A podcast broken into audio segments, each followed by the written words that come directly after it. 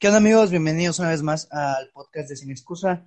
Yo soy Braulio Cuevas y el día de hoy estoy acompañado de el que fue y es mi primer amigo de la universidad, porque como muchos saben, pues, pues yo este, acabo de empezar la universidad, el señor, el señor Sabor, Alexis Teja, ¿cómo estás, amigo?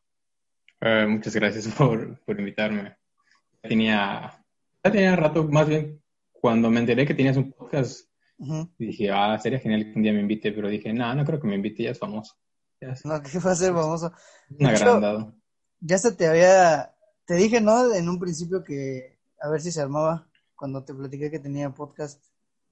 Sí, y desde entonces me quedé esperando la invitación. Sí, los tenía, los tenía agendados, pues ya. Y luego hubo una pausa medio extraña con mis podcasts, pero ya, ya quiero regresar bien, bien. Pero bueno, hoy vamos a hablar de un tema bien interesante que de hecho ya tenía apuntado, pero siento que es un tema que fluye más cuando se habla con otras personas que saben del tema, obviamente, porque pues yo solito, ¿qué más iba a decir?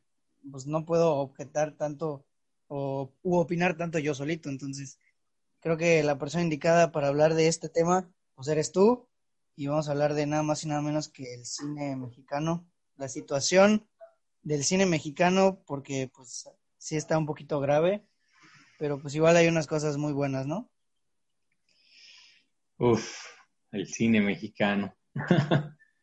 sí, va, es bastante... Mm, que no... Hablar del cine mexicano es hablar de, por una parte, de un buen cine y por otra parte, de un cine más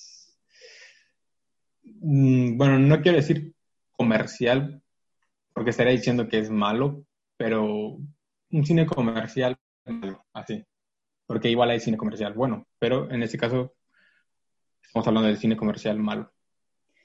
Sí, yo la otra vez leí en leí que un chavo escribió en el cine mexicano no hay términos medios, o las películas son muy buenas o las películas son muy malas. Y yo estoy un poquito de acuerdo, pero pues igual considero que hay una que otra que está normalita, que no sobresale, pero sí tiene mucha razón en el sentido de que no hay películas que sean este malas, la mayoría son pésimas, la mayoría son terribles.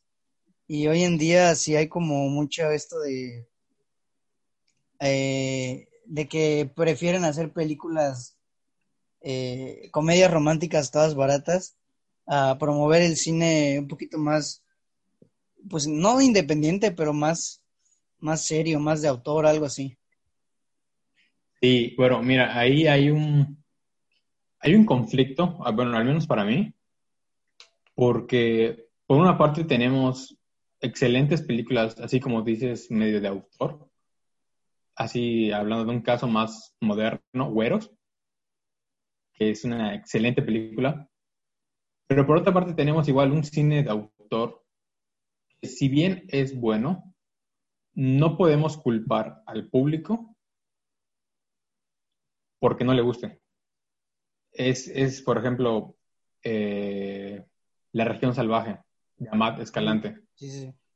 Es, una película densa, o sea, y no es para todo el público. A mí personalmente me gusta, pero yo reconozco que si le pongo eso a, a un, a, no sé, a mis papás, no les va a, no, les va a gustar. Es algo fuerte. Entonces, creo que igual no podemos culpar al público porque no le gustan esas películas, pero pues vaya, no todo el cine de autor mexicano, por así decirlo, es, es así de, grotesco como, como La región salvaje. Digo, tenemos Sueño en otro idioma, tenemos Güeros. Entonces, pero sí, a veces son películas que le hace falta distribución, más que nada. Sí, el problema yo creo que es la distribución. Una vez me preguntaron que por qué eh, producían más películas, pues tipo No Manches Frida o algo así. Digo, yo no soy ningún trabajador del INCINE ni de algún fondo así para saber la respuesta a ciencia cierta, pero creo que es demasiado obvio que pues la gente prefiere ir a ver eh, las películas más comerciales, las comedias, pues, porque, por ejemplo, hace poquito que se estrenó Cindy la Regia. Ajá. Cindy la Regia acaparó muchísimas salas en los cines. Este, y había otra película, no me acuerdo qué película era la que estaba, la que se estrenó simultáneamente a Cindy la Regia, que le redujeron salas para pasar Cindy la Regia. Y pues a Cindy la Regia le fue muchísimo mejor que la otra película. Entonces yo creo que el tiro va más porque al final de cuentas el cine es un negocio, los cines necesitan vender, las productoras necesitan ganar dinero y entonces producen estas películas, ¿por qué? Pues porque la gente va al cine a verlas. Si la gente dejara de ir al cine a ver este tipo de películas, pues otra historia sería. Imagínate que la gente pues, eh, hubiera preferido ver, eh, no sé, ya no estoy aquí, que no se estrenó en cines, pero imagina que se hubiera estrenado en cines y la gente lo va a ver y tienen un éxito rotundo. Pues yo creo que las empresas le darían un poquito más de oportunidad a estas películas para que se produzcan un poquito más, para que se promuevan hacia la gente. Sí.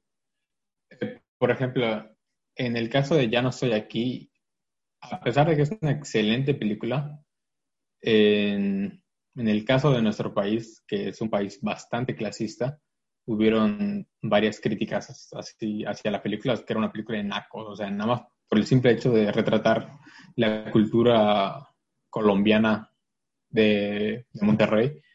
O sea, no, es que, asco, es una película de nacos, o sea, dices, oye, dale una oportunidad, o sea, realmente es una buena película. Ahora, el problema con los fondos, o sea, yo tengo como cierto amor-odio hacia estas películas comerciales que no me gustan, en su mayoría. Porque, digamos, la región salvaje fue financiada por el INCINE o algún fondo de esos destinados a la cultura.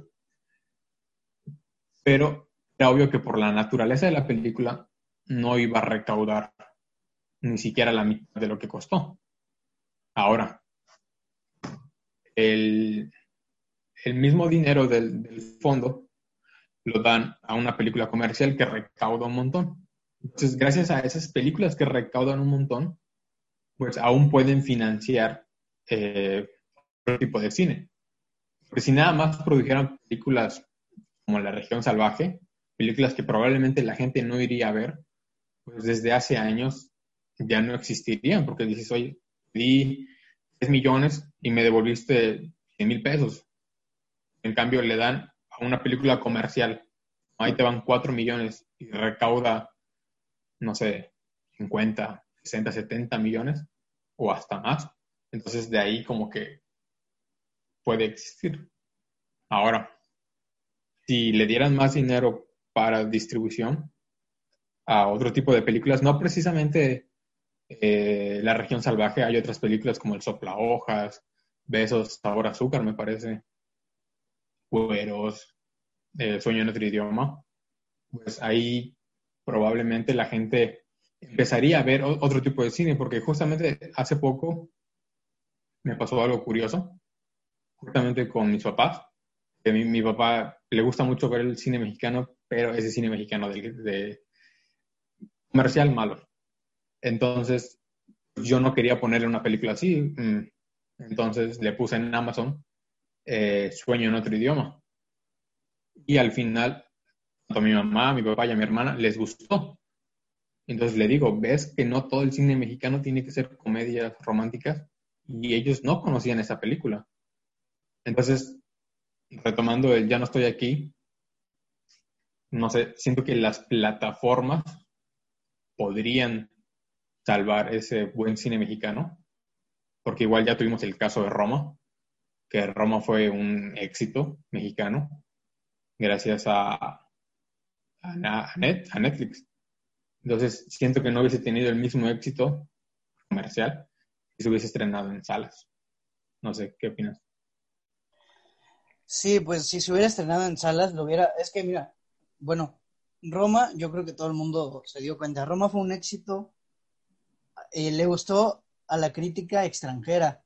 A los mexicanos o a la mayoría de mexicanos no les gustó la película porque dicen que está aburrida. Digo, en lo personal, a mí la película no me gustó, pero no porque esté mala, sino porque no es mi estilo de cine, no es un cine con el que empatice un poquito. Es un cine, a mi parecer, muy personal de pues, Cuarón. que está bien hecho y soy capaz de, de aceptar los grandes aciertos que tiene como la foto, el guion, las actuaciones, pero pues, simplemente no me gusta, ¿no? Pero no soy, o más bien no opino como la mayoría de gente que, nada, que esa India que pusieron ahí, que ni actuar sabe, que la película es una porquería porque no sucede nada en todas las dos horas que dura, que no sé qué. O sea, la gente de aquí en México, lo que dijiste de que somos un país clasista y todo, el enemigo de, el peor enemigo de un mexicano es el mismo mexicano. Este, y eso yo creo que fue lo que contrarrestó un poco el éxito aquí en el país de Roma. Porque si hablamos de manera objetiva, Roma fue el, eh, era la, o a mi parecer era la máxima, no máxima, sino la favorita a ganar el Oscar a mejor película. Yo no encontré otra película que le pudiera hacer competencia a Roma en su año y terminó ganando Green Book, que era una comedia, este, ¿cómo se le dice ese tipo de películas? Ay, se me fue el nombre. Es un tipo de películas donde el blanco siempre termina siendo el, héroe, algo así. Feel Good Movie. Es era una Feel Good Movie. Y este, igual que, a mi parecer, un poquito igual al promedio. No tenía algo que rescatarle más que el, este, em, este discurso sobre racismo. Pero la favorita a ganar, pues a mi parecer, era Roma. Y no se la dieron por lo mismo, porque era una película de, de una plataforma. Que sí, ahorita las plataformas le están dando más oportunidad al cine mexicano más independiente o de autor, por así decirlo. Es que no le quiero decir cine de arte porque me voy a escuchar bien mamador, pero, pero pues prácticamente sí es, ¿no? O sea, y, y sí, o sea, la única manera en que pudieran impulsar un poquito más este tipo de cine es por medio de las plataformas, porque se gasta, se invierte menos y pues las ganancias suelen ser más. Sí, porque bueno, retomando Roma, probablemente si, si se hubiese estrenado en salas mexicanas, una persona de, no sé, de Polonia, no lo hubiese visto, como probablemente la gente la vea ya gracias a Netflix.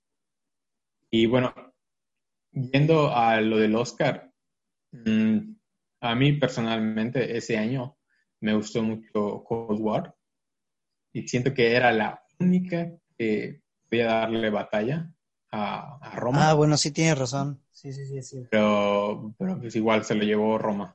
Pues, no tengo problema. Digo, no, no, no, no se le llevó Roma, se le llevó Green Book, pero me refiero a fotografía, porque estaba nominado también Cold War a fotografía. Ajá. Pero este de cuando vi que ganó Green Book, dije, nah, ¿sabes qué?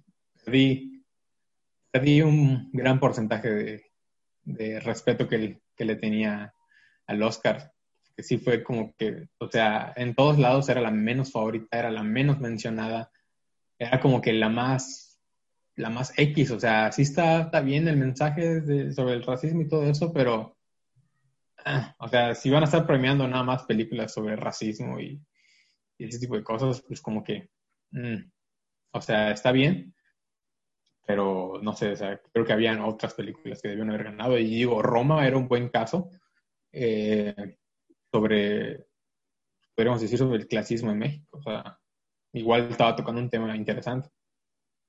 Pero que, para, mí fue penoso que haya ganado Green Book. Que le haya ganado a Roma y a Cold War. Sí, pues es que de un año para acá los Oscars como que ya casi nadie los toma en serio. Ya es como puro show. Digo, Ahorita yo los tengo en un asterisco porque le dieron a Parasite, ajá. Pero falta ver si sí lo hicieron porque de verdad creyeron que Parasite lo merecía. A mi parecer sí. Pero falta ver si lo hicieron por la inclusión de que, a que, que vean que sí le damos premios a cine extranjero y no solo a nuestra industria americana.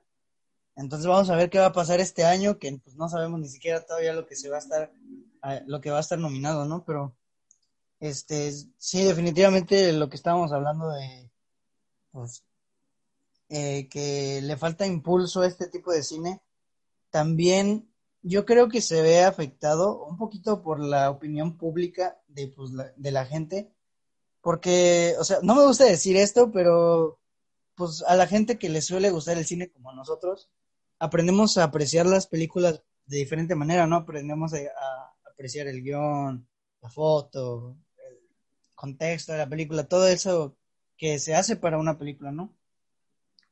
Y la gente, ay no, voy a, voy a sonar bien clasista, ¿no? Si lo quieres ver así, o, mamador, pero la gente eh, normal, no, no normal, sino este, a la gente que no le gusta tanto el cine como nosotros, sus criterios para evaluar una película si está buena o mala, por lo general, y más en este tipo de cine mexicano, por lo general es si les dio risa o no.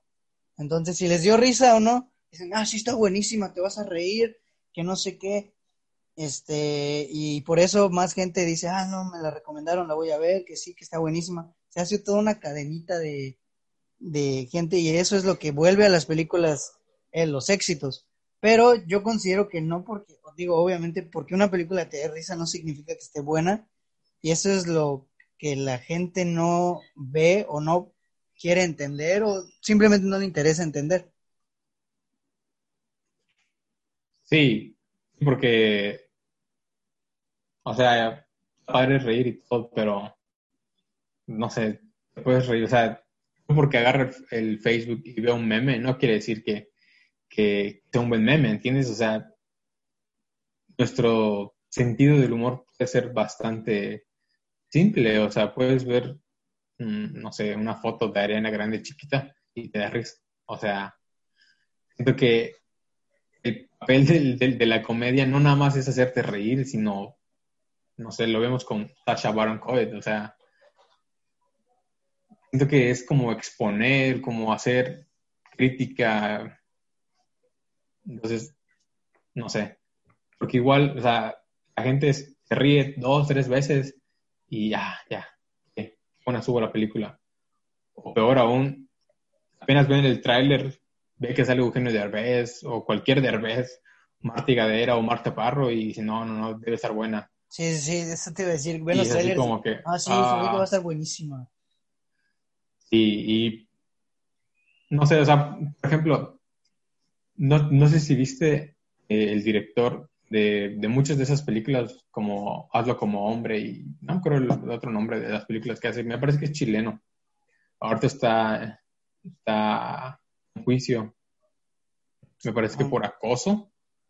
O sea, entonces, a veces podemos creer que un director está enfermo, pero quienes realmente están enfermos son los que hacen comedias eh, familiares no todos, pero, pero como que se, nos confundimos entre lo que hace y lo que es, ¿entiendes? Sí, claro, digo, aquí ya entra un poquito más este dilema de separar el, el autor de su vida privada, pero digo, al final de cuentas, yo creo que se termina viendo todo esto en su tipo de cine, ¿no? Digo, no pasó tanto con este Roman Polanski, ¿no? Que tiene buenas películas, la que todos conocen, El pianista y terminó siendo un acosador de lo peor y se terminó yendo, escapando a Europa. pero yo desconocía eso, pero sí es este, importante también que conozcamos a los directores. Por ejemplo, el director de... O sea, esa parte también es un problema, porque el director eh, mexicano, la persona que más puede representar a alguna sociedad mexicana, pues es un mexicano yo, a mi parecer, un mexicano conoce perfectamente su contexto, no tanto como un español, como un inglés, como un francés. Por ejemplo, No Manches Frida la hizo un español. El director es español y este y pues ya vemos que No Manches Frida no es como que la mejor película del mundo, ¿verdad? Este, yo creo que se refleja. Sí, y además No Manches Frida es un remake de una película gringa. Y esa película gringa es un remake de una película alemana. Oh, Dios mío. sí, sí, sí. El único director, y curiosamente el caso es parecido, el único director extranjero que yo considero que ha sabido representar muy bien a la sociedad mexicana en sus películas ha sido Luis Buñuel. Ya ves que Luis Buñuel es español y Los Olvidados es México en todo su esplendor. Los Olvidados, para muchos, la mejor película eh, latinoamericana y mexicana también. es una de las películas más influyentes, que más representan la sociedad mexicana de ese entonces y un poquito de la actual también. Sí, es definitivamente, y creo que el hecho de que no sea mexicano es lo que pudo hacer una película como Los Olvidados. Porque, claro que pudo.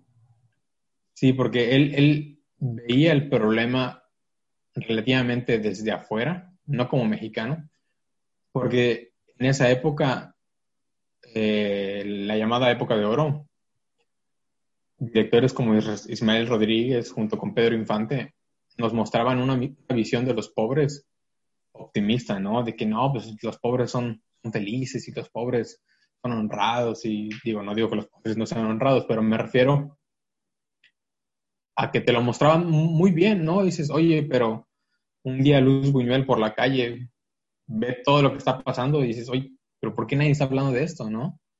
Y justamente cuando se estrenó Los Olvidados, dentro de la sociedad mexicana fue una película bastante odiada. ¿Por qué? Porque nos cuesta, o nos cuesta reconocer nuestra realidad, ¿no?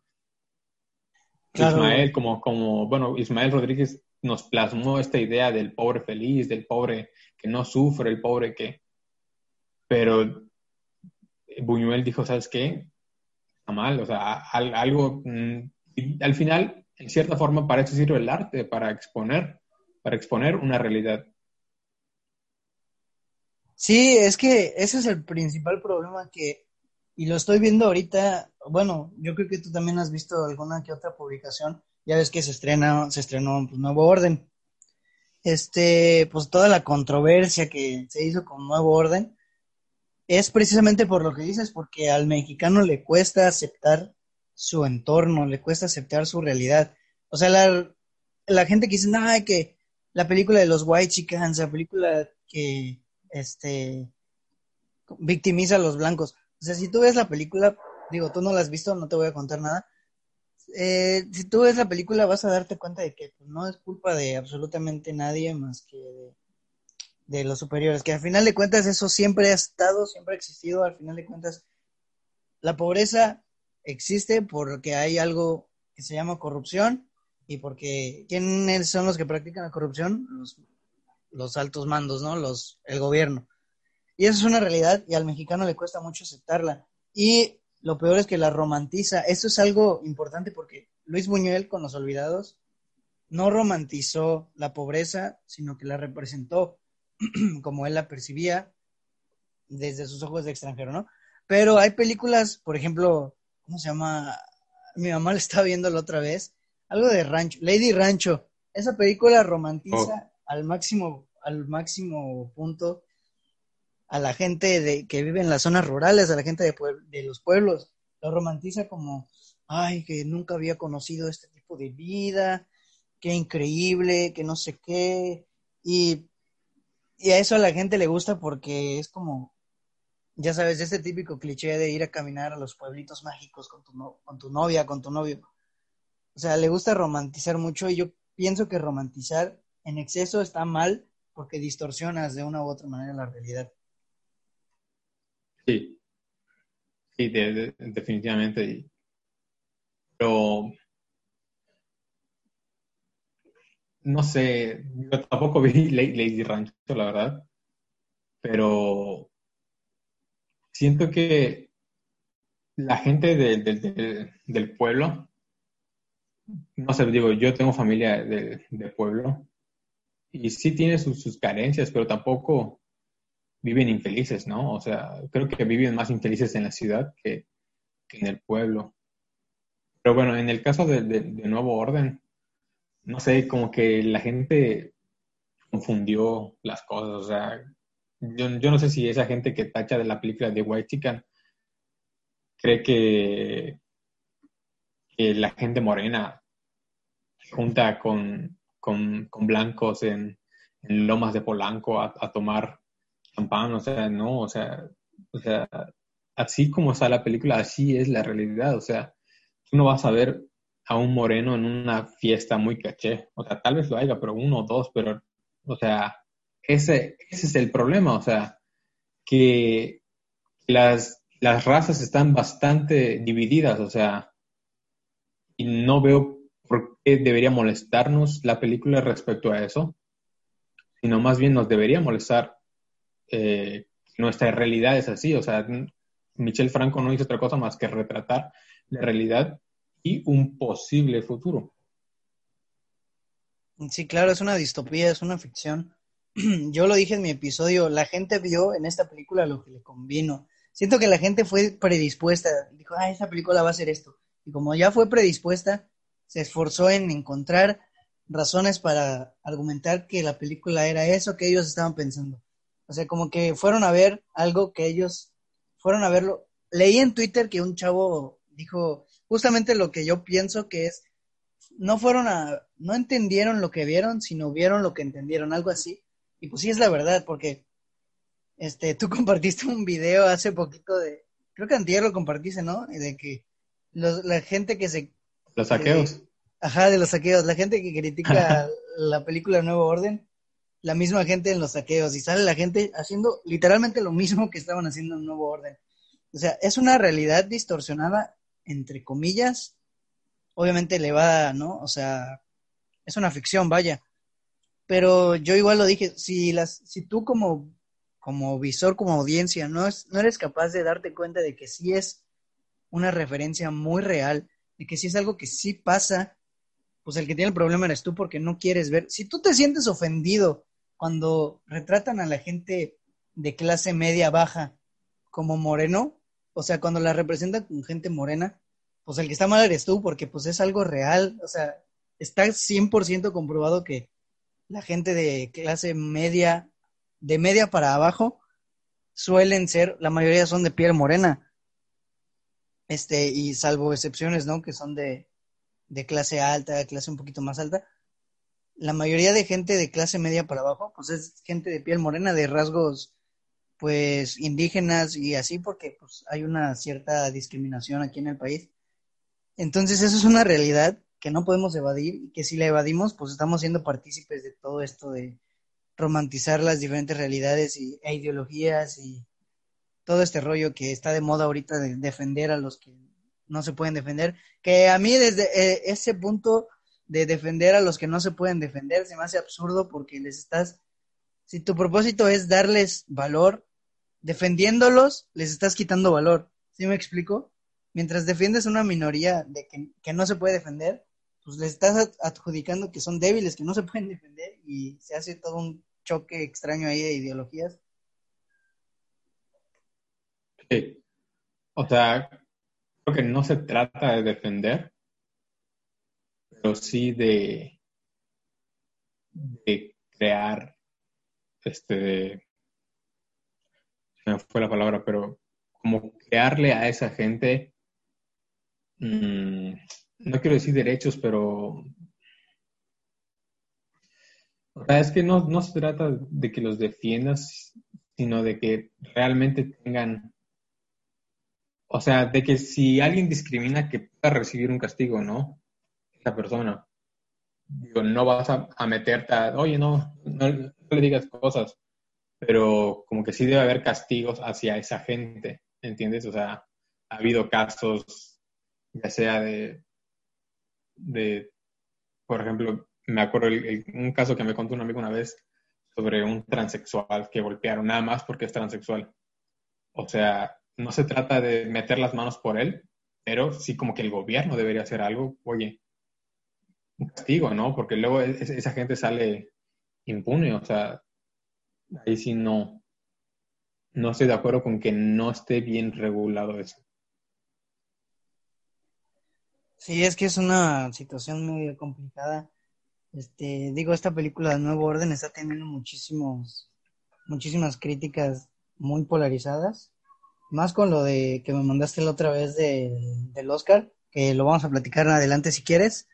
Este, pero sí es, es complicado porque, pues a final de cuentas, digo, a mí me gustó la película, se me hizo una película buena, muy buena.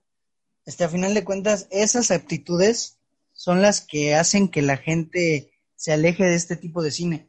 Porque dicen, ah, esta película está horrible, mejor vamos a ver esta comedia que, que habla sobre un chavo que se enamora y, ya.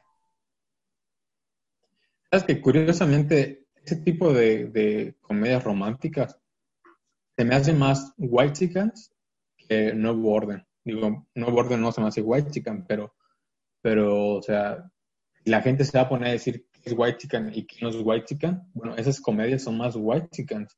¿Por qué? Porque la mayoría de, de esas películas, el protagonista es rico.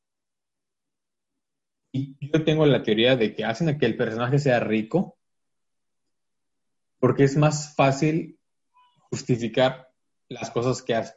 O sea, por ejemplo, digamos que es una comedia romántica y está en, un helicóptero y si el protagonista no fuera de dinero, ¿cómo justificas que está en un helicóptero? Entonces, ¿qué haces? No, es que es rico. Ah, bueno. Entonces, muchas veces esas comedias, el protagonista es rico, ya sea de la política, bueno, no importa de qué forma sea rico, pero es rico. Y no sé, o sea, como que no siento que esté representando a, México, ¿no? O sea, dices, oye, pero en el país hay más morenos, ¿por qué no crear personajes morenos? Y cuando se crean personajes morenos, por lo general son, no sé, la, la servidumbre de, estos, ¿no? O, no sé, en el caso de, ¿cómo, cómo se llama esta película? Mis Reyes contra Godines. Ah, la gente morena es, es, es, la Godín, ¿entiendes? Y, los ricos son los white ¿Por qué? Porque así es, pero, o sea, no hay un personaje, sea moreno, que no tenga que ver con pobreza o servidumbre, o sea, no hay.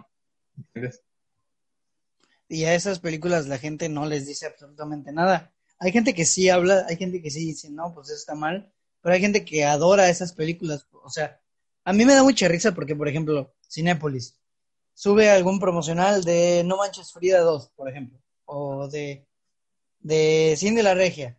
Hay un chorro de comentarios de gente poniendo que solo se enfocan en hacer películas de porquería, que no sé qué. Pero esa misma gente que, con, que comenta eso, esa misma gente que la va a ver. Y eso, pues, digo, si yo sé que una película no va a estar buena, o sea, se ve, es que se ve desde a leguas, a veces, ¿no? A veces sí da la sorpresa.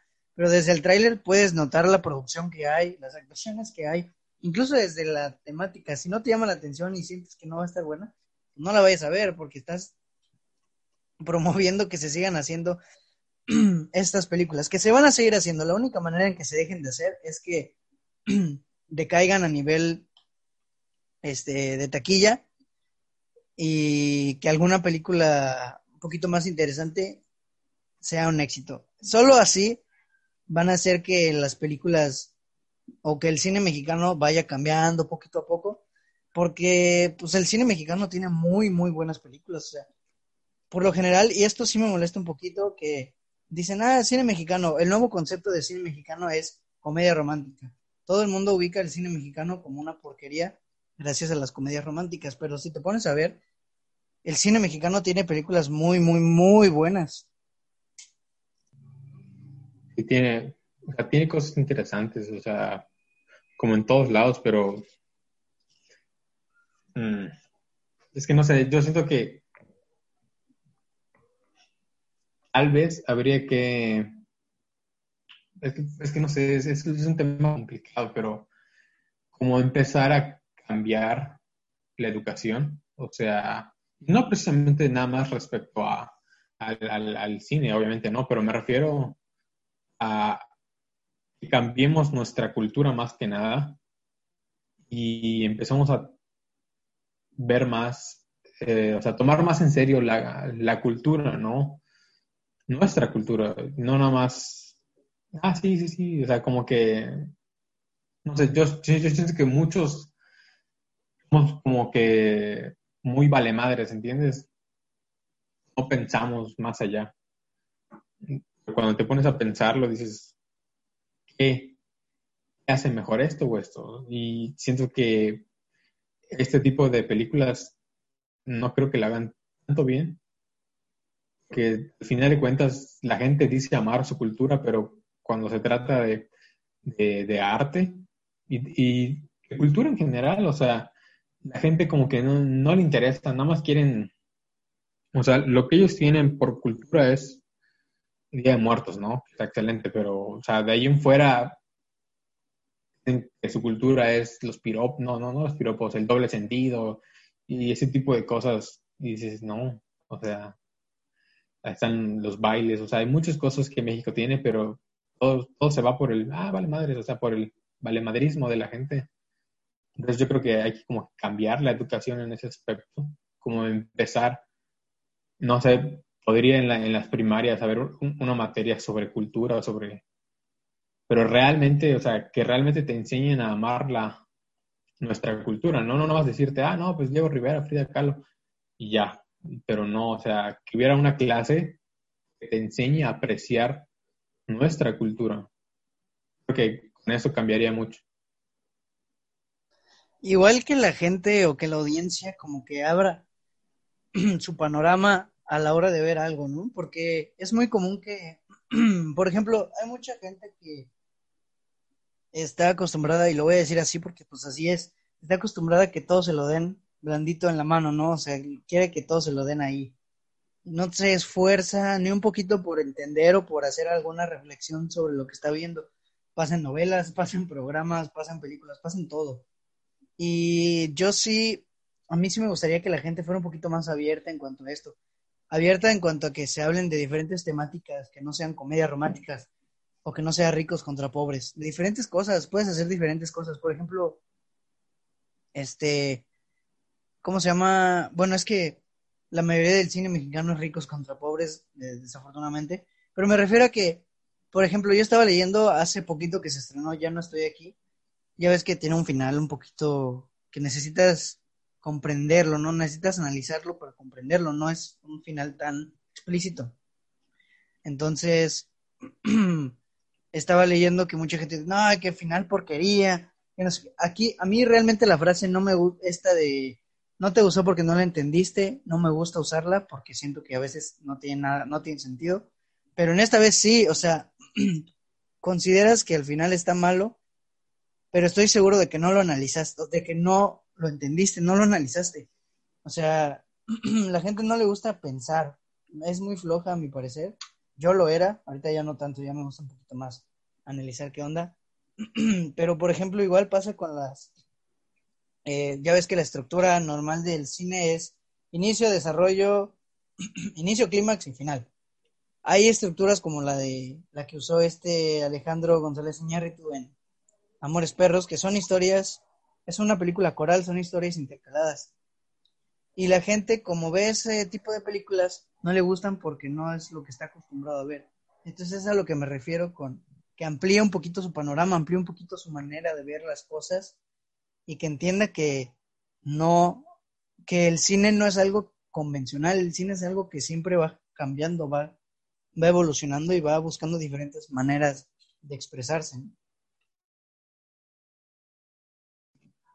Sí, sí, por ejemplo, y en, en el caso de, esto, a, veces hay películas que requieren efectivamente estar viendo la película, obviamente, pero al mismo tiempo tienes que estar pensando en,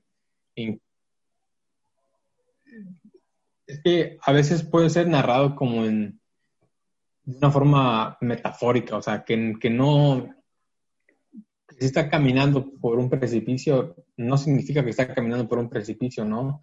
Sino como que tal vez puede decir que el personaje está en un punto en el que, un punto emocional, que se puede caer a la derecha, a la izquierda.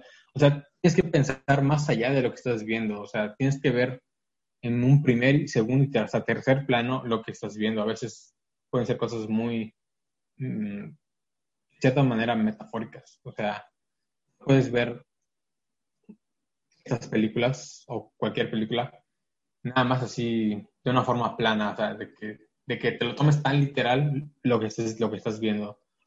A mí, en lo personal, el final de Ya no estoy aquí, me encantó. O sea, toda la película está llena de, metáforas de, y no sé, a mí es, es, una película que mientras la veía me estaba emocionando y, lleva para arriba, te lleva para abajo el soundtrack, oh Dios mío, a mí me encanta la cumbia rebajada. Y a mí, no sé, a mí ya no estoy aquí, siento que debería ser la película que nos debe representar en el Oscar. Sí, yo igual siento que esa es la película que, que debe ir, pero va a volver a pasar lo mismo. Yo siento que por eso no se van a arriesgar. Va a volver a pasar lo mismo que pasó con Roma. Número uno, que era de Netflix. Número dos, ¿cómo es posible que manden esa película de indios, que no sé qué, de nacos, ya sabes? Sí, y según, o sea, bueno, se dice que los publicistas de Michel Franco están metiéndole todo para que Nuevo Orden sea la película que nos represente en, en el Oscar. En el Oscar. Ahí sí, o sea, a pesar de que no tengo nada en contra de Nuevo Orden, y que bueno, no lo he visto, pero dices que es una buena película, te creo. Pero no siento que sea la indicada para representarnos en el Oscar. Es que eso, ajá, exactamente, no es una película como con intenciones meramente artísticas, no es una película como con intenciones un poco expositivas, un poco de, hey, eh, gente mexicana, por favor, tiene que ver esto para darse cuenta de las cosas, las cosas que estamos haciendo mal. ¿Me explico? No es una película como Roma, que su propósito era explicar algo o mostrar una historia de manera artística. Nuevo Orden es más como una película de protesta, yo siento. Sí, definitivamente. Digo, eso también puede ser nominado, pero no siento que tenga el nivel que tuvo Ya no estoy aquí. O sea, no, simplemente no, no lo tiene. O sea, justamente ayer me apareció en publicidad de Facebook, este, de, creo que era de Videocanal, no me acuerdo la productora, donde te hablaban de Nuevo Orden y de Michel Franco, ¿no? Te decía, ah, Michel Franco es un director mexicano que empezó, o sea, van a estar metiéndole y metiéndole y metiéndole hasta que Nuevo Orden sea la que nos representa el Oscar. Y sinceramente, si esto llega a pasar, digo, alrededor del mundo hay otras muy buenas películas que van a ser nominadas y ahí sí no sé si pueda ganar, pero mínimo el hecho de que esté ahí representando es algo bastante bueno y la neta, si va a nuevo orden va a ser un completo robo, porque sinceramente ya no estoy aquí, es por mucho lo mejor que ha salido este año de México. Sí, yo también opino lo mismo. Y es que ya no estoy aquí, es un fuerte contendiente porque no solo es una buena película a nivel artístico, sino que es una, ¿cómo puedo decirlo? Es como un... Ah, se me fue la palabra que, estaba a punto de decir. es una exposición cultural muy grande, o sea, tiene un impacto cultural enorme, demuestra muchísimas cosas, muestra, sí, la problemática, ya ves que empezó, al final pues llega todo esto del narcotráfico a Monterrey y todo esto, empezó, demuestra mucho el choque cultural de una persona que extraña sus raíces, el choque cultural muy obvio que hay entre una sociedad americana y una sociedad mexicana en un barrio. O sea, es una película que muestra mucho el choque cultural o mucho un impacto cultural muy cañón y entonces eso pues quieras que no, es como, como obra de arte, como arte, vaya, aporta mucho porque hay muchísimo más de dónde contar. Hay muchísimo, muchísima apertura para que gente de otros lados comprenda un poquito más la película porque además pues, está muy bien contada. En cambio, con Nuevo Orden no creo que pase lo mismo, porque Nuevo Orden, yo lo dije igual, es una película que a mi parecer está hecha para los mexicanos porque somos nosotros quienes conocemos nuestro contexto una persona extranjera que ve Nuevo Orden no va a empatizar tanto con la situación de México como lo haría un mexicano viendo la película. Sí, porque en el caso de Ya no estoy aquí, si bien es una película que se desarrolla en un barrio mexicano y, se puede decir que es, es bastante peculiar de aquí de México, pero independientemente de eso, es Ya no estoy aquí, ¿no? Ya no estoy aquí es una persona que deja sus, raíces y va a una cultura que contrasta con él. Y eso es algo que puede pasar en cualquier parte del mundo, ya sea un, no sé, un brasileño que se va a vivir a, a Londres. Son dos culturas muy con polaco que se va a vivir a Francia, son, o sea, o un inglés que se va a vivir a, a la India, o sea, eso es algo que pasa en cualquier parte del mundo y ese es un sentimiento que entiende cualquier persona del mundo, el hecho de dejar tus raíces, el hecho de que estando en otra cultura sientas, o sea, no la, necesidad, pero como que necesitas cambiar y al final rompes a ti mismo. O eso es algo que entiende cualquier persona de cualquier parte del mundo, es, ese sentimiento y eso es lo que la hace tan universal. Y en el caso de Nuevo Orden, pues tal vez, no creo, pero tal vez los latinos podrían identificar un poco más por esto de las protestas y ese tipo de cosas, pero no, siento que es más un contexto más mexicano. Entonces, eso es, no siento que, deba ir Nuevo Orden. Sí, no, yo tampoco. O sea, la película sí me gustó y la considero una buena película, pero eh, no, no creo que sea la indicada, así como dices. Creo que sí, la indicada definitivamente debe ser.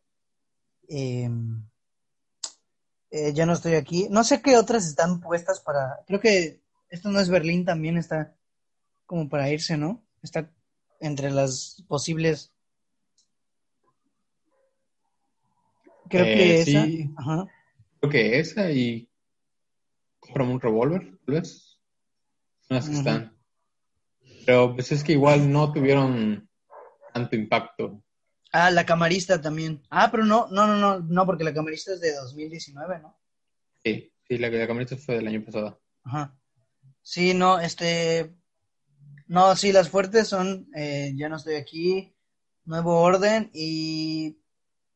Eh, esto no es Berlín. Que esto no es Berlín, la verdad me gustó. O sea, sí me gustó la película. Pero sí, yo creo que se va a terminar yendo a nuevo orden. También por eso y también porque pues, se, estrenó se estrenó en el cine. Ya no estoy aquí, no se estrenó en el cine. Y no siento que se la quieran jugar otra vez en mandar una película de streaming.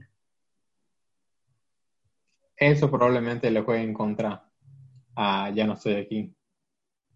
Pero, o sea, siento que con con esta pandemia está cambiando mucho esto del streaming y los estrenos en cines, o sea, o sea, hay que, o sea, nos vamos, nos vamos a tener que adaptar, o sea, no vamos a exponernos ahorita a ir al cine, digo, en las medidas y todo, pero aún así no es completamente seguro. A mí me encanta ir al cine, o sea, justamente ayer te decía que una vez llegué a ir cuatro veces en un día. Me encanta ir al cine, me encanta la experiencia de ir al cine, pero igual hay que adaptarnos y siento que la academia no puede estar aferrándose, no, no, no, es que tiene que salir en cines y ahorita poco a poco están aceptando que películas de streaming estén, sobre todo en Netflix, estén nominadas, pero igual como que, ah, sí, o sea, como que dejamos jugar, pero con el control desconectado. Porque el, año pasado, mínimo una categoría se debió haber llevado eh, historia de matrimonio o el irlandés. Pero, pues no se la dieron. Y en el caso de Roma, que si no hubiese ganado mejor fotografía, hubiese sido un, robo. Entonces, como que ahí sí iban a ver bastante obvios. Pero, pero, por ejemplo, el año pasado, igual, fue en Francia. Eh, la que salió a representar a Francia fue Los Miserables, cuando en realidad la que debe haber sido era Retrato de una mujer en llamas, a mi parecer es la mejor película del año pasado. Poco más superior que Parásitos. O sea, Parásitos me encantó igual, pero yo siento que la mejor, mejor película del año pasado fue Retrato de una mujer en llamas y ni siquiera fue, o sea, sí fue contemplada, pero no salió a representar a Francia. Y ahí sí siento que igual fue un robo, porque hasta el mismo director de Parásitos le dijo a la, directora de que tú deberías tener eso, no yo. O sea, hasta el mismo, no fue el nombre, pero hasta el mismo director dijo, esto debe, esto debe haber sido tuyo.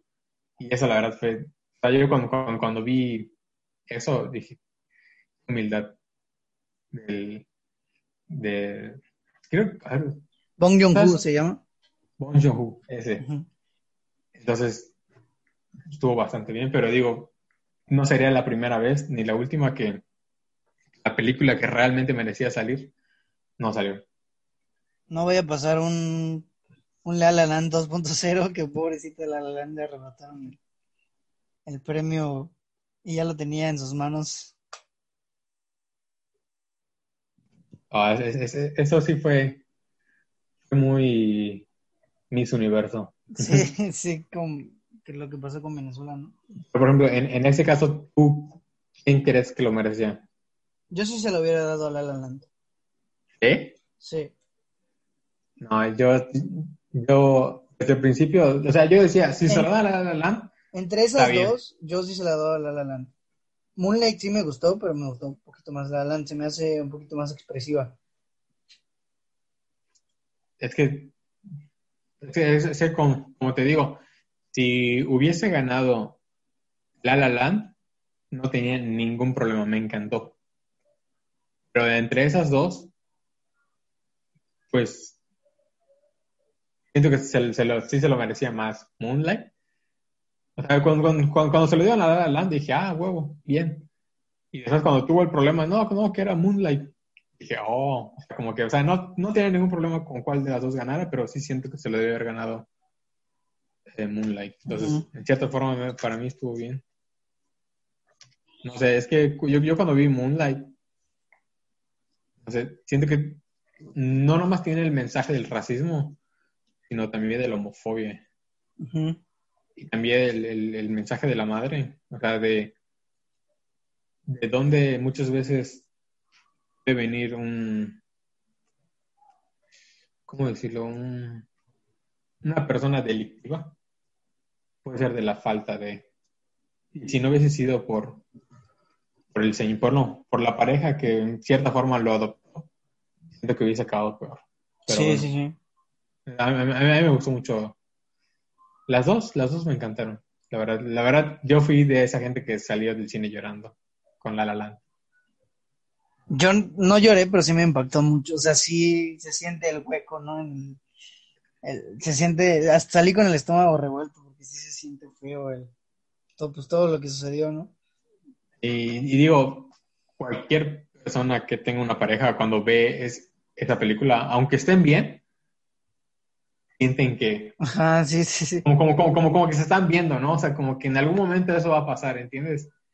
Cuando, cuando tengan que decidir, no sé, o sea, es... Ah, a, mí, sí, sí, sí me llegó bastante la, la, Y he visto unas tres veces y me encantaría verla más, pero no soy tan fuerte.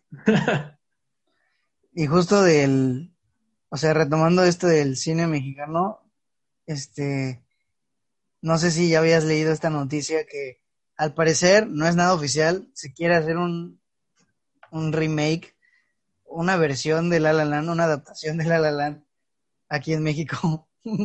No, no, no, no, no. No, sé si es oficial, pero una fuente muy confiable estuvo circulando esa noticia hace unos cuantos meses.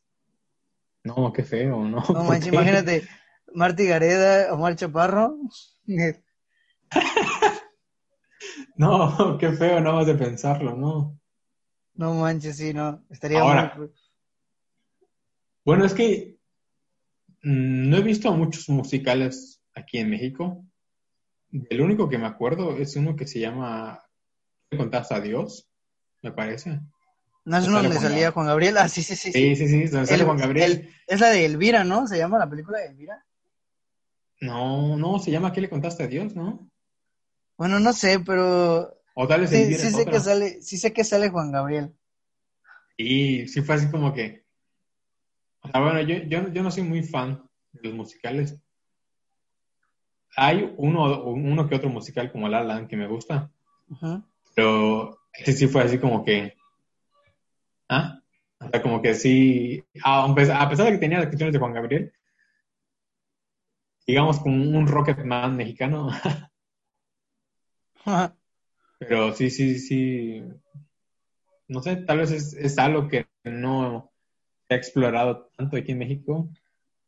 O sea, estaría bien un musical. Sí, pero, que no sea de La La. La La Land. No sé, estaría bueno algo con, con mariachis. Ajá, algo así. A mí igual siempre se me ocurre algo así tipo... o sea, si tuviera que hacer una película mexicana, yo la haría de terror. No las típicas que ya se han hecho de terror, de terror sino algo con, con las leyendas mexicanas clásicas, pero bien hechas, ¿no? Como la basura que hicieron de La Llorona, que ni siquiera la grabaron aquí, la grabaron en Estados Unidos, creo.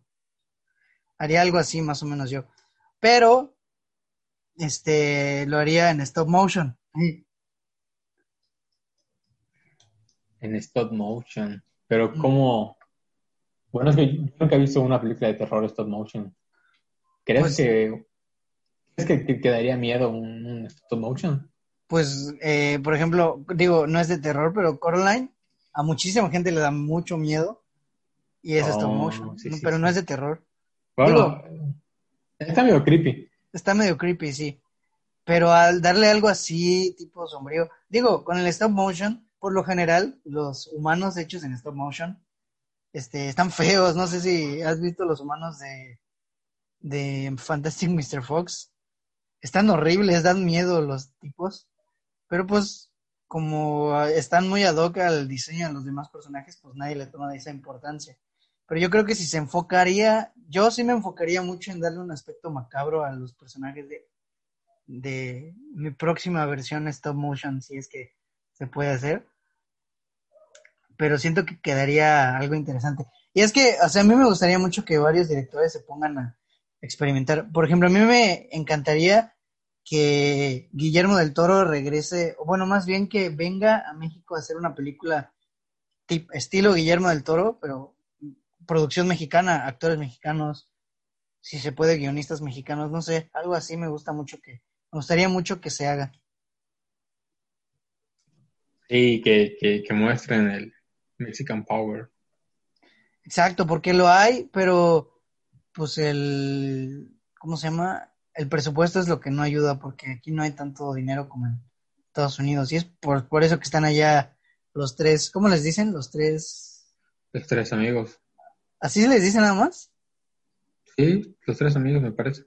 Ah, por eso, por eso fueron ahí porque son como los máximos exponentes de México en todo el mundo. Me atrevo a decir que en todo el mundo porque este, ni siquiera los artistas mexicanos resuenan tanto en otros lados como ellos tres, que los ubica casi todo el mundo en todos lados. Pero, o sea, yo a mí sí me gustaría que regresaran. Por ejemplo, Iñárritu ya ha hecho cine aquí en México, producción, no tenemos a Amores Perros. Ya de las demás, Babel y ¿cómo se llama la otra? Eh, ah, 21 grados. 21, ajá. Este, son producciones americanas. Babel es producción americana y la otra también. Sí. Amores Perros es la única. También está Beautiful, pero esa es española, me parece. Sí, y pues de Birdman ni se diga, es producción 100% americana. O sea, me gustaría ver que los directores vengan aquí y hagan cosas diferentes, ¿no? Por ejemplo, o sea, retomando a Luis Buñuel, Luis Buñuel me gusta mucho porque tiene sus películas o algunas de ellas son como ficción. Por ejemplo, tiene una que se llama El Ángel Exterminador, no sé si ya la viste. Sí. Este, esa, no sé si te gusta, a mí sí me gusta mucho. Sí. Este, pues es una ficción, este, porque hay una fuerza bastante, que no podemos ver, que por alguna u otra razón les impide salir de, del cuartito en donde están.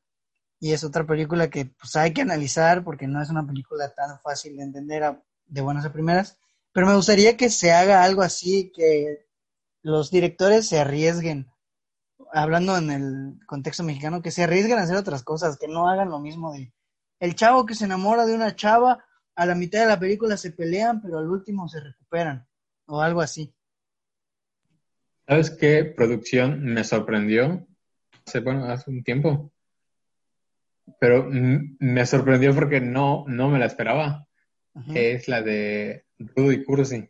No sé si la llegaste a ver. Ah, sí, sí, sí, claro, sí. esa película está dirigida por Jonas Cuarón, que me parece que es el hijo de Alfonso Cuarón, Ajá. Está producida por Alfonso Cuarón, Iñárritu y Del Toro. Ay, no más. es una película que dices, ¿Ah? o sea, es una película que no esperas que esté producida por ellos tres. Ajá. Es como The Witches, The Witches está producida por ellos tres también. No, creo ah. que creo que Iñárritu no está adentro. Iñárritu no. No, solo Guillermo del Toro y Cuarón. Y es una porquería de película. ¿Cómo pudieron meterle varo a esa cosa? Pero bueno. No sé. Yo hace poco vi un meme que decía películas que hacen Alfonso Cuarón y, Guillermo del Toro, ¿no? Y sale el perro mamado. Y decía, películas recomiendan y sale el perrito todo, el chams, así todo, todo feito. Y así como que, planeta. Pero, no sé, o sea, estaría padre, igual que entre Michelle Franco. Pues sí, de una vez, ya que se haga los cuatro amigos. ¿Te imaginas un live action de... ¿Has visto esas películas animadas de las leyendas? De tipo la Nahuala. Ajá, la, leyenda de la Nahuala, el charro negro, la llorona. Imagínate un, live action de eso. A mí esas películas me gustan. O sea, me, me gustan porque desde niño las veía y cada año esperaba esas películas, pero ahorita ya no han sacado. Pero me gustan porque además están hechas como en un México post-independencia, ¿entiendes? Sí, sí, sí. Entonces como que me agrada ver los pueblitos y, y cómo eran en ese tiempo, ¿no? Que algo así estaría genial. De hecho, el rubro de la... Creo que incluso hay mejores películas. Bueno, no, realmente no porque no hay tantas, pero hay eh, mucho apoyo, entre comillas, ¿no? Porque pues, se habla mucho también de la explotación que hacen con los animadores, pero hay mucho director interesado en hacer animación en México. Pues ahí tenemos a los de Huevo Cartoon, ahí tenemos a los de las leyendas. O sea, el rubro de la animación en México siento que se podría explotar mucho, pero pues eh, vamos, regresamos al presupuesto. El presupuesto frena por eso quiero que se venga Guillermo del Toro, porque Guillermo del Toro tiene dinero para hacer 80 mil películas animadas sin un problema. Y este, pero pues igual es que es un problema eso del, de los fondos monetarios, más ahorita que ya suspendieron muchos, pero no sé, o sea, mi punto es que sí me gustaría que se arriesgaran los directores a hacer algo diferente hacer algo más interesante, algo innovador dentro de la sociedad aquí mexicana. Sí. Porque ni siquiera las... Ajá, bueno, sí, sigue. Bueno, este, de, es que ni siquiera hace falta que estén metidos ahí.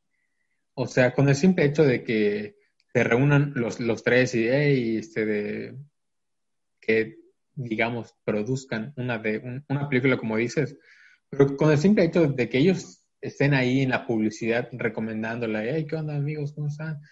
Es que hemos recomendado esta película, esta nueva película, no sé, o sea, no hace falta que estén metidos, ¿entiendes? O sea, como productores, ellos van a conseguir el dinero. O sea, pero con el simple hecho que esté el nombre ahí, es que a veces importa mucho el, el productor más que el director. Por ejemplo, cuando piensan, cuando, tú, cuando la, gente piensa en volver al futuro, piensa en Steven Spielberg. Ajá, de hecho a mí me sucedió un efecto Mandela. Igual, yo, antes yo, que Spielberg era el director. Ajá. Y luego leo Directed by Robert, Zemeckis. y yo así de ¿qué? Y me puse, me puse, a investigar y ya supe que Spielberg era el productor. Pero sí, sí, sí, o sea, totalmente. Ajá, entonces como, como, como que en este caso como probablemente sería un director nuevo, no tiene mucho nombre, por así decirlo, pero con el simple hecho de que aparezca producido por los tres amigos, por ejemplo, para darle más mexicanismo, ¿no? Producido por los tres amigos, Iñárritu, Cuarón, Del Toro. Ay, güey, o sea, es ok. O sea, yo la vería. Sí, porque automáticamente la gente dice, si ellos produjeron, quisieron invertir en, esto, quiere decir que pues algo bueno tienen que tener. No fue el caso de The Witches, pero a sí. Ajá, o sea, y, igual tampoco hay que seguir a ciegas, o sea, hay, que ver. porque no siempre todo lo que hacen es bueno. Exacto. Bueno, por lo general lo que producen. Ajá. Pero, pero, o sea, para la gente que necesita más, como, les llame más la atención. Yo, por ejemplo, a la, gente que está muy, muy metida en el cine, aunque, aunque no tenga renombre el director, le buscan, ¿entiendes? Fue el caso de Ya no estoy aquí. Nadie conocía al director. Pero cuando estuvo ganando algunos festivales, yo, yo, yo, empecé a, a ver, ¿no sale? Entonces, con el nombre, entonces a, la gente que no está muy metida, le pones ahí Alfonso Cuarón y eso, si lo pones en la publicidad hablando de la película, pues eso va a llamar, entonces, pero el problema es que no lo hacen. No, pues no. al, menos me parece que Iñárritu estuvo grabando en la Ciudad de México. Se le robaron el equipo. No manches. Creo que el que más apoya a, la, a los próximos cineastas es este Guillermo del Toro, porque tiene muchos programas que apoyan a los nuevos cineastas. El que menos apoya es Cuarón. De los tres, el que menos he escuchado que apoya, que no quiere decir que no apoye, pero pues es el que menos apoya, es Cuarón. Y el que más apoya es eh, Guillermo del Toro. Así que, pues Guillermo del Toro, si estás escuchando este podcast, pues produce mi stop motion, por favor. ¿Te imaginas, que, ¿Te imaginas que mande, hola, este, sí escuché tu programa, háblame de tu, de tu, de tu stop motion? Hola, Bueno, así ha, habido gente, pero que le habla a, Del Toro, ahí por Twitter. Oye, tengo este problema, mándame DM. Ay, güey. imagínate que le pongo, lo arrobo en Twitter. arroba Guillermo del Toro, financia mi stop motion.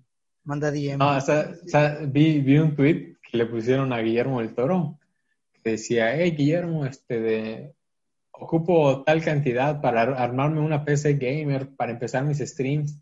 No sé si me puedes ayudar. no manches, ¿y se lo dio? Como, ¿Sí? No, no, claro que no. No, no, no, ah, que no, pero o sea, sí, sí, sí se lo escribieron. Y sí fue así como que.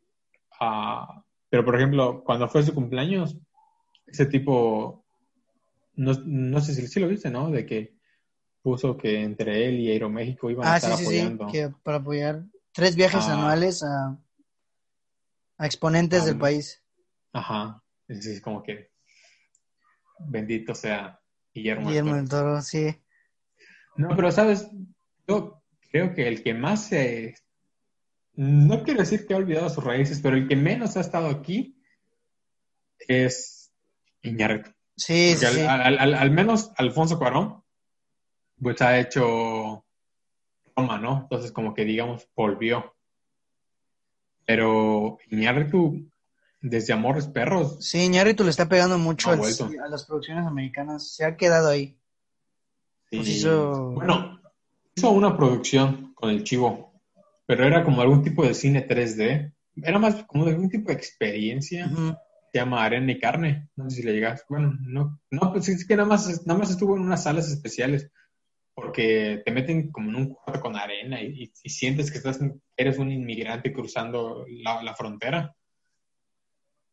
No, no, había escuchado de eso. De hecho, creo que cuando, creo que fue en 2018, cuando estuvo nominado este de, Guillermo el Toro, me parece, o fue 2017. En Shape of Water, creo que sí fue 2018, creo. Ah, bueno, a él le habían dado un Oscar pero ya como que mérito científico, una cosa así. O sea, no, no, no, como un tipo de Oscar especial que dan. Mm, sí, sí, sí. Sí, como el que le dieron a Robert, ¿no? De, por la trayectoria o algo así. Ándale. Sí, sí, es el que más se ha dedicado a hacer cine, pues hizo, pero igual involucra mucho al Chivo en sus películas. Pues en, en ¿cómo se llama? En, en El Renacido también participó el Chivo, ¿no? No, el, el, Chivo se pasó de lanza desde el 2013, ganó con Gravity, después con Birdman, después con Revenant. Sí, sí, sí, es que es un loco, es un genio. Nada más ahorita, solo porque creo que no, no estuvo nominado en ninguna película, ¿no? No, no, no, no, salió ninguna. No, solo Robert Roger Dickens pues, fue el que, el que ganó. Pero sí, el chivo, el chivo es un genio, es una mente maestra, a mi parecer. Sí. De hecho, hay una anécdota muy chistosa que me parece que cuenta Guillermo del Toro.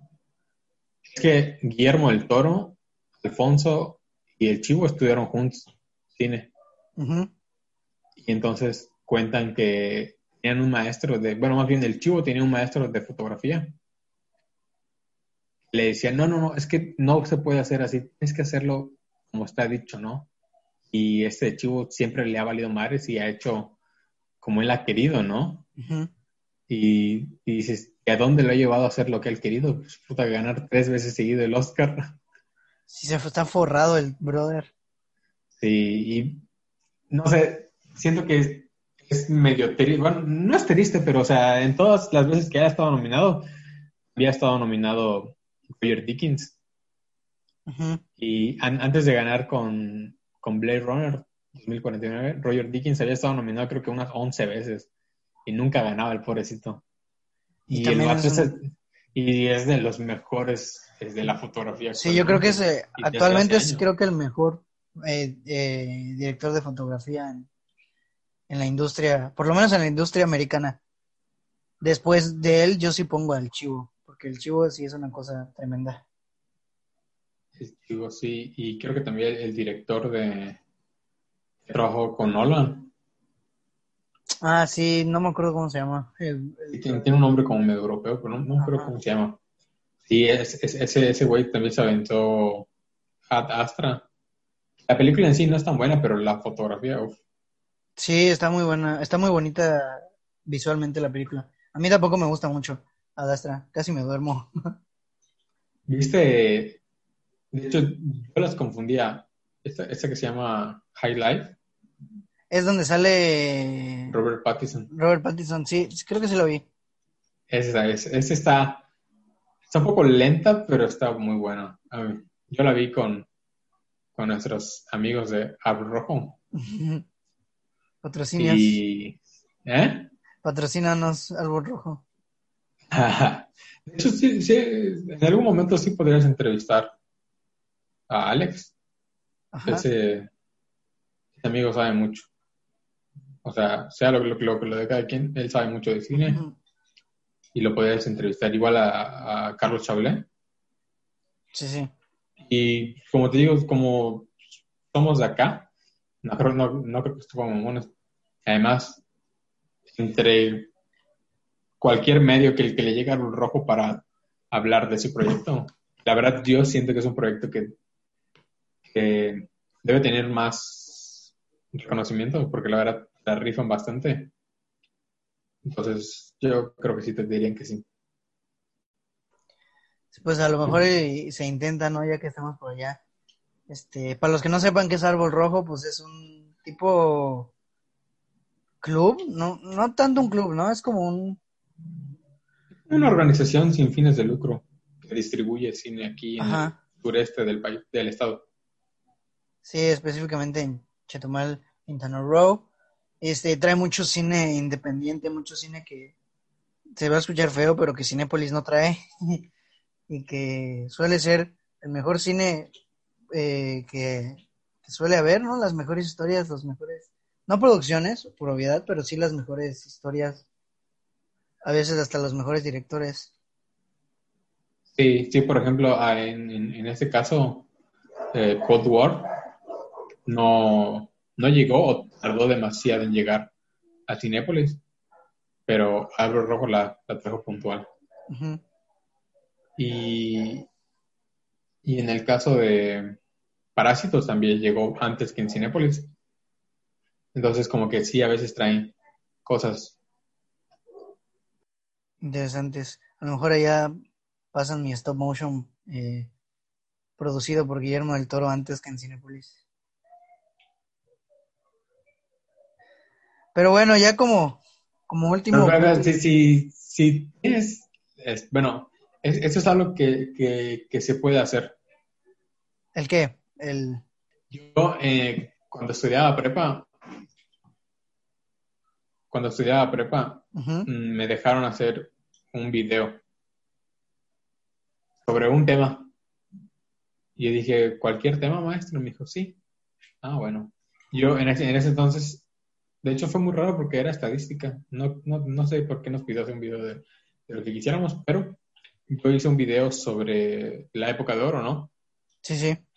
Entonces dije, ok, si yo voy a hacer un video sobre la época de oro, creo que el mejor lugar aquí en Chitomal, al menos para hacer un video así, es en un cine. Dije, ok, Cinépolis no me va a prestar una sala entera para hacer yo mi, video. Entonces fui a la Casa de la Cultura, donde se presenta Árbol Rojo, y hablé, oiga, es que quiero hacer un video para la escuela aquí, quién sabe qué. Ah, sí, no, traemos un, documento de la escuela y no vas a hablar de nada, de nada de política, ¿no? Le dije, no, no, no, no tiene nada que ver. Ah, bueno, está bien. Y tuve la sala de, las, de la Casa de la Cultura para mí solito. Y ahí estaba como que el guardia y me, me dijo, oye, ¿vas a proyectar algo? Y dije, no, no, no. Pero imagínate, o si tienes la fantasía de proyectar tu película en cines, pues vas allá a la Casa de la Cultura. Hey, ¿qué onda? Tengo esto. Puede ser. ¿Entiendes? Ah, sí, sí, sí. sí. Oye, y, pasa, pasa mi película. Y, ah, exactamente. O sea, no, no precisamente que hables con el guardia, hey, te doy una lana y pasas mi película. No, no, no. No, pero, o sea, creo que la Casa de la Cultura está para eso, ¿entiendes? O sea. claro. Y no es nada político, no es, o sea, puedes invitar a tus amigos así a hacer tu, estreno ahí en la Casa de la Cultura. Sí, sí. O sea, yo digo que estaría bastante interesante. no, le dices a, a los de la Casa de la Cultura, no, no voy a cobrar, o sea, no es, no es con fines de lucro, nada más es proyección.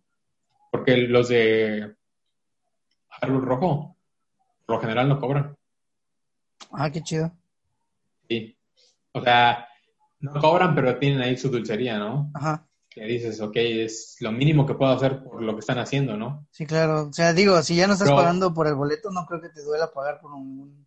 O sea, sí hay, sí, hay, sí hay películas por las que pagas. Por ejemplo, películas de estreno, por así decirlo, como Cold War, como Parásitos y ese tipo de cosas, pues sí se paga. Pero de repente traen películas de un festival.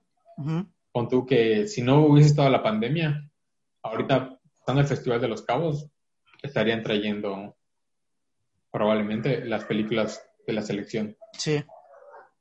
Y por eso no cobran. Está bastante interesante. Sí, está padre el proyecto, sí. Digo, es algo que, o sea, la verdad sí hace falta porque hace falta mucho. Eh, digo, las mejores películas, si no llegan, llegan muy tarde a las grandes empresas. Por lo mismo, porque las grandes, porque las grandes empresas solo quieren hacerse de lana, que digo, pues está bien, ¿no? Cada quien. Y pues traen las películas que piensan o que saben que van a... Pero imagínate, tú que estás en Cancún, tardan, tardan en llegar las películas.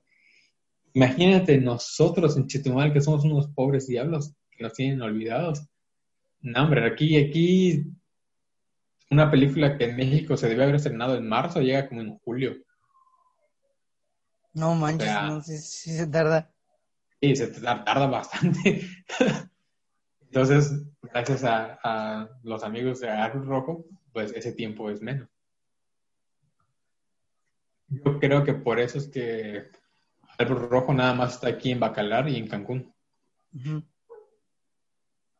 Porque allá en Cancún pues tienen un poquito más de distribución aquí. O de plano no llega o de plano tarda medio año en llegar. Sí, pues es que, este, digo, no, los únicos que llegan a tiempo son los blockbusters, ¿no? Los, este, los estrenos mundiales de, por ejemplo, Avengers, esas son las únicas películas que sí llegan. Por, pues yo fui a ver Avengers Endgame, el preestreno, ahí en Chetumal, ahí me tocó ir a verla. Y este, pues llegó a tiempo, fui al preestreno. Sí, a tiempísimo, hasta, te lo pasan un día antes. Ajá, esas películas sí, a tiempo, ¿no? No fuera eh, retrato de una mujer en llamas porque no llega jamás. Sí, no, no, ni me hables de eso porque, porque antes de que empezara la pandemia ya empezaba a salir en la cartelera de aquí de Cinépolis y decía, ah, por fin en julio voy a ver retrato de una mujer en llamas. Tómala. Y luego, luego llegó la pandemia y COVID. ya. Sí, valió. Pero bueno, ya para ir cerrando con el tema este que nos desviamos un poquito, pero no importa porque así es el podcast de Cinecosa, siempre empezamos hablando de una cosa y terminamos hablando de otra. Este, me da mucha curiosidad preguntarte si tienes alguna película mexicana, pues de las malas, vamos a, hablar, decirlo así, que te guste o que sea tu gusto culposo. Híjole. ¿Me creerás que soy tan mamador? No es cierto. Sí, claro que tengo. este. Tengo, pero no sé cómo se llama. O sea, es que yo por cuenta propia no suelo ir a, ver esas películas. Sí, claro. Pero a veces mi papá tiene ganas de ir al cine y mi papá no es de ir a ver parásitos. Entonces, mm, pues entramos a esas, ¿no? Pero. Ah, no me acuerdo. Creo que era algo. Me acuerdo que era como una familia que tenían muchos problemas, claro. Que juntaban como para Navidad o. No, había muerto la abuela. Había muerto la abuela y se juntaron. Y ahí empezaron a resolver sus problemas, pero igual era, más comedia que, drama. Pero había un personaje en específico que me llamó la atención. Que dije, bestia. O sea, en cierta forma como que me vi ahí, ¿no? Y, yo creo que diría que, que, esa. ¿Y la tuya? ¿Cuál es? Yo mm, creo que hay una que se llama, este, ¿qué culpa tiene el niño? Digo, a lo mejor sí la conoces, ¿no? Este, yo creo que esa sería mi gusto culposo porque de las peorcitas se me hace la mejorcita dentro de pues, su rubro. Porque te iba a decir, este, ¿cómo se llama? Nosotros los nobles, pero hasta eso, siento que nosotros los nobles es de lo poco rescatable que hay de las comunidades mexicanas. Nosotros los nobles sí se me hace una buena película. Sabes que muchos dicen que el, declive del cine mexicano empezó por nosotros los nobles. Después de nosotros los nobles, ¿no? Y después de nosotros los nobles, porque como que nosotros, nosotros los nobles, una fórmula y a partir de esa fórmula se replicó todo lo que conocemos ahorita. Sí, empeoró. Pero... Eh, nosotros los nobles, a mí me gustó mucho, la verdad. Sí, a mí igual. Por eso no, no la contemplé como gusto culposo, porque se me hace, se me hace buena. Sí, a mí también se me hace buena, se me hace una buena película. Este, se me hace muy inteligente como... Sí, y además siento que es que es algo que pasa mucho con los, con los juniors, ¿no? Sí, sí. Sí, que. Pero, por ejemplo, hay, hay, una película que me acordé cuál es mi gusto culposo más que la, que te dije. se llama Me asusta, pero me gusta. No Creo que sí la conozco. No la, la, he escuchado, pero no la he visto. Yo la vi, como te digo, yo no iría a ver en condiciones normales una película así, pero fui con una chava. Entonces, obviamente no, no, íbamos a entrar a ver Madre de Aronofsky. Entonces entramos a ver esa y no sé, me pareció como interesante el plot twist, o sea, como el giro de tuerca. Es que como, como que toda la película insinúan que el chavo es narco y al final resulta que nada que ver pero como que al menos yo no me lo esperaba. Entonces, como se me hizo interesante, la verdad. Además de que tiene canciones mariachi de José Alfredo Jiménez, me gusta mucho José Alfredo Jiménez, entonces me, sí, esa me gustó.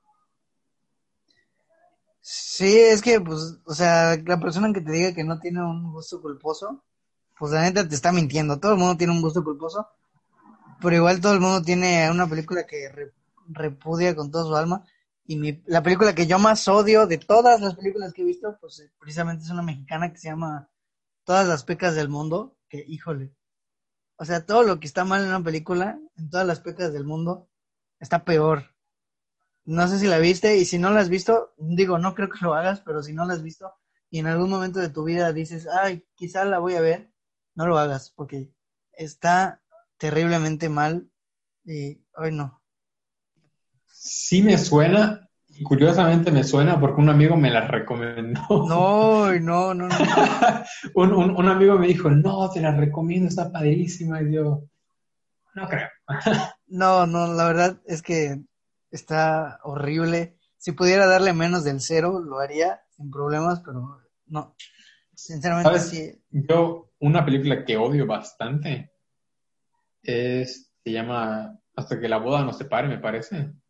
Ah, ya sé cuál es. Es donde. Sí, donde una pareja está como que planeando su boda en la playa. sí, sí, sí. Y al mismo tiempo los papás de la chava están planeando una boda, pero muy, muy caché, muy así como que muy de hueva. Sí, sí, sí. Y no sé, está. No, no, no, no, no. Sale, salen los de Acapulco Shore. salen, lo, sale el, eh, ¿cómo se llama? El diamante negro. ¿Cómo se llama? Palazuelos. Para, sale Palazuelos. sale sale una comediante, pues, pues, con sobrepeso que hace un papel de disque italiana que, nada que ver. Todo, como que te lo quieren presentar como falso documental de cámara en mano. Sí, sí, sí. Y así como que no, no, no, es, así. Yo salí, salí triste, me acuerdo, porque el día anterior había comprado una película, ya ves que yo colecciono DVDs. Había comprado una película y había visto se llama La Pueblerina de Indio Fernández. Indio Fernández es como nuestro Stanley Kubrick. Y una película hermosa, o sea, neta, me erizó la piel, lloré tantito. O sea, es, la recomiendo bastante, se llama La Pueblerina. Y, y, es como que cuando el cine mexicano está en su máximo potencial, ¿no? Y al día siguiente veo esto, dije, no, no, no, ¿qué, nos pasó? ¿Me entiendes? Sí, es que sí hay una, un contraste muy fuerte entre lo que era el cine antes o lo que muchos directores hacían antes, a pues lo que están haciendo ahorita. Y pues ojalá, ojalá la neta se, se reponga otra vez y volvamos a ver más cine, más, más cine interesante, más cine diferente a lo que estamos viendo ahorita en el cine mexicano. Este, ya como último punto, como última pregunta, porque no sé cuánto tiempo llevamos. Llevamos, creo, hora, hora y media, justo, ya como último punto. Este, quiero que nos digas a la superaudiencia de 80 mil personas y a mí, ¿cuáles son las tus tres películas mexicanas favoritas o las tres películas mexicanas que consideres que son mejores, que son las mejores, pues? Eh, actuales o en general? En general. En general, este de... Yo diría que La Pueblerina, de Indio Fernández. Mm, es que es bien difícil resumirlo en tres películas. Bueno, ya sé, te lo voy a decir como tres películas, pero en, en los tres grandes momentos del cine mexicano. Primero sería la, la Pueblerina en la época de oro. Después, y tu mamá también, a comienzos del, siglo. Y así actual. Bueno, dejando, de lado, ya no estoy aquí, güeros. Sí, sí, sí. Yo pondría eh, igual en tres, que sí está bien difícil pondría Los Olvidados de Luis Buñuel. Oh, sí, sí, Pondría.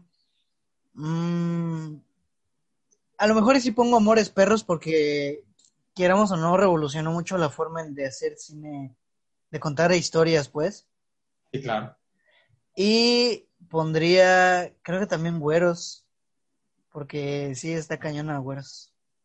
Sí, no, no, Güeros es Así de nuestra ola francesa México. Exactamente, sí. Es que sí hay buenas películas. El caso es buscarlas y, hacerlas, ¿no? Porque. Sí. No, a, mí, una parte de Güeros que, me, que me, se me hizo una genialidad es cuando se convierte en una película en una metapelícula, ¿entiendes? O sea, llega un punto en el que sale el director y empieza a hablarte de la película, del guion. Ah, sí, sí, sí. Y que, dice que es, películas de colegiadas y, Y, o sea, se me hizo curioso que el mismo director estaba criticando su película. O sea, es una película que se reconoce en un punto que es una película, ¿entiendes? Sí, claro. Y eso se me hizo, se me hizo una genialidad eso. Sí, en es general, la fotografía, la historia, güeros. Sí, es que las mejores películas salen de prácticamente experimentos o innovaciones, ¿no? O sea, salen de su zona de confort, que es la típica historia narrada, para pues platicarte nuevas cosas, pero el problema pues es que la gente no se anima ni a verlas ni a hacerlas. Sí, como, como el caso de Sueño en otro idioma. Eso es algo bastante interesante porque estás hablando de, algo de lo que casi no se habla, ¿no? De, de la pérdida de una... sí, de una lengua, pero también de homosexualidad en pueblos indígenas. Esto es algo que, se da, pero nunca se habla. Sí, claro. Sí, pues sueño en otro, en otro idioma. La verdad es que sí está buenísima. Creo que sigue en Amazon Prime, por si no la han visto. Sí, pues, está. Pues ahí, pues ahí la pueden ver. Está buenísima. Y pues no sé si quieres agregar algo más para, para cerrar. Pues que si, si ustedes son de los que les gustan las esas películas comerciales malas, pues aquí nadie les va a prohibir verlas, o sea, están en todo su derecho, pero pues, también pueden apoyar a esa, ese, otro cine que, casi no, casi no se ve. Y digo, quieren saber o algo así, pues díganle a Braulio y, y les estará recomendando esas películas. O pues, en general pueden buscar, pueden buscar las películas del estudio Churubusco que está cumpliendo aniversario. Sí, yo igual este les diría que que más que nada que abra, o sea, sí, obviamente si les gustan ese tipo de películas, pues adelante, ¿no? Está perfecto, para gustos los colores y, y es totalmente comprensible, no hay ningún problema con eso. Eh, pero pues igual que sean un poquito más abiertos de mente, que se pueden hablar un poquito más de temas en el que el cine es un medio para hablar del tema que tú quieras de la manera en que tú quieras. O sea, hay que tener en cuenta que pues, pueden haber muchísimos temas en el cine y muchísimas maneras de contar esos temas. Entonces, que algo no sea o que algo sea parecido a algo que de lo que tú no estés acostumbrado, no quiere decir que, sea malo, simplemente pues es diferente. nada más darle la oportunidad y, e intentar pues analizar un poquito más, porque esas películas igual suelen ser un poquito más reflexivas, ¿no? Como eh, como el cine comercial mexicano, que es más de, de, pues para pasar el rato, ¿no? Vaya, el cine comercial al final de cuentas es eso. Este, yo de, personalmente sí te digo que, que yo detesto ese cine, no sé, no me gusta para nada, pero respeto muchísimo a los que sí la, los que sí ven esas películas, a los que les gustan. Pues a mi mamá le fascinan esas películas. Igual, igual a mi papá le encantan esas películas. Y yo creo que no se trata de decir, hey, tú estás mal por ver esas películas. No, que, cada quien vea lo que quiera, o sea. Pero como digo, no estaría mal hacer una vuelta por esas películas. Y quien te haga menos por tus gustos, pues Creo que ahí sí entra el término mamador.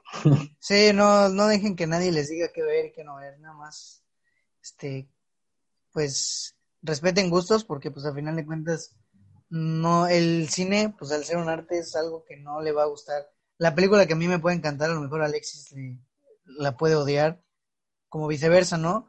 Este, pero pues, no por eso, este, nos andamos peleando, gritoneando de que no sabe nada porque pues al final de cuentas el cine para eso es, para disfrutarse y para pues, analizarse si se quiere analizar. Sí, el, cine es, como cualquier arte, es importante hablarlo, porque tal vez a una película que, que a Braulio le gusta mucho, él está viendo algo que yo no estoy viendo. Entonces, en la sana conversación, tal vez yo vea algo que yo no estoy viendo y viceversa. Tal vez a mí me gusta una película que a él no le gusta, y lo hablamos, ¿no? Que mira que tiene esto, es que a él no me gusta por esto. Y al final, pues le va a seguir sin gustar tal vez, pero va a haber algo que yo estoy viendo y que él no está viendo. Exactamente, o igual puede ser que, ah, tiene razón, sí es cierto, ah, bueno, ya entendí, ok, ya me gusta un poquito más tal vez. O sea, al final de cuentas, pues está bien igual cambiar de opinión, o sea, yo también se vale cambiar de opinión. Efectivamente. Sí es. Pero bueno, gente, muchísimas gracias por escuchar el episodio. Si es que lo escucharon completo, yo espero que sí, y si no, pues muy mal. Que digo, si no, pues no estuvieran escuchando esto, ¿verdad? Así que muchas gracias, Alexis, por venir al podcast. Esperemos que no sea la última vez, que yo estoy seguro que no. Yo espero que no, porque bastante padre. Gracias por invitarme de nuevo. No sé, a ti por venir. Este, ya saben que ya estamos en Google Podcast, en Apple Podcast, en Spotify y en iVoox. Estamos en cuatro plataformas. Voy a investigar qué otras plataformas hay para meterme ahí nomás para que haya más gente. Así que ya saben, nos pueden escuchar ahí. Este, este episodio sale mañana lunes. Este, ahí te mando el link. Hoy, para los que nos escuchan el lunes, pues hoy es domingo, lo estamos grabando un día anterior. Este, pues sale mañana. Así que muchísimas gracias, Alexis, otra vez y a todos. Yo soy Braulio Cuevas y este es el podcast de Sin Excusa. Adiós. Bye.